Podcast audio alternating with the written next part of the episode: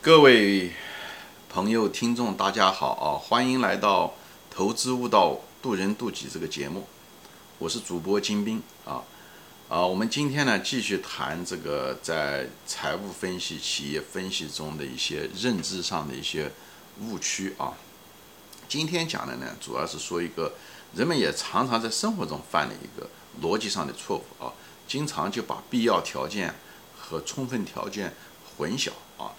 啊，我专门在有一个节目，就专门谈到什么是必要条件，什么是充分条件啊。这里我就不赘述了，你有你感兴趣的，你可以往前面翻一翻。我专门有一集，好像就叫投资中的必要条件这个话。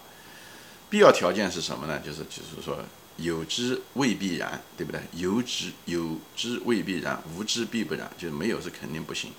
充分条件说有之必然啊，无之未必不然啊，是这个意思。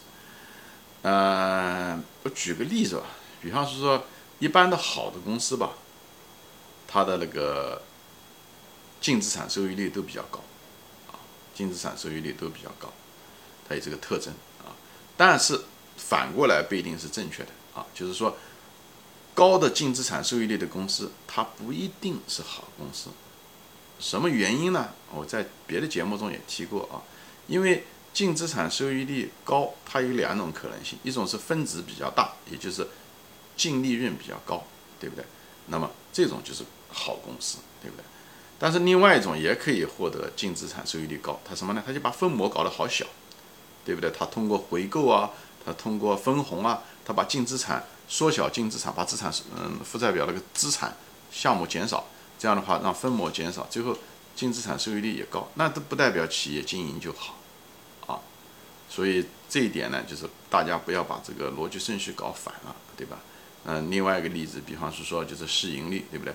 很多被低估的公司，它的市盈率都比较低啊，但是不代表说低市盈率的就代表是有好的投资。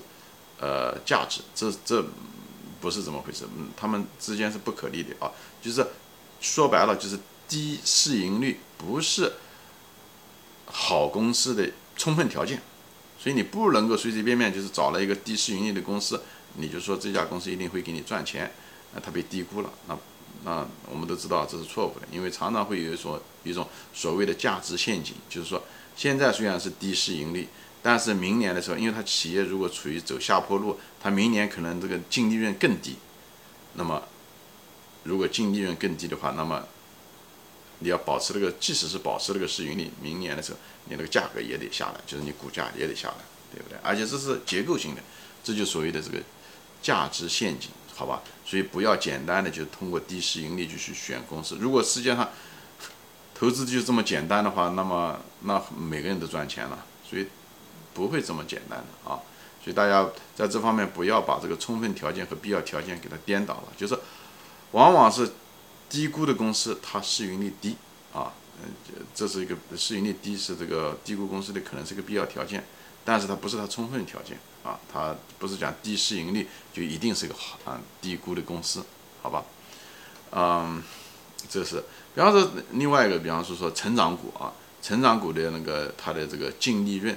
一般的都是在增长，对不对？成长股净利润都是在增长，但是净利润增长的公司不代表它就一定还是成长股，这是两码事情。因为有的时候它恰恰相反，因为净利润一直在成长，比方前面三年都成长，对不对？后面很可能就不成长了，它就不是成长股了。前面你如果看数据的时候，净利润率是的，它是涨了三年，但是第四年很可能就不行了。我前面讲过，很多成长股。过了三四年都不行，就是这种概率是非常大的啊，所以这种所谓的成长陷阱就在这个地方，所以大家都要注意，就这两个东西不是，呃，投资中基本上是没有什么充分条件的，基本上都是必要条件啊，所以大家不要把必要条件错当成充分条件在使用，这样子在投资也好、判断分析上面都会出很大的纰漏和错误啊，嗯。所以希望就提醒大家，就是不要把充分条件和呃必要条件混了嗯，行，我们今天就说到这里啊，谢谢大家收看。如果你觉得这一集对你朋友有益，麻烦你转发。好，我们下次再见。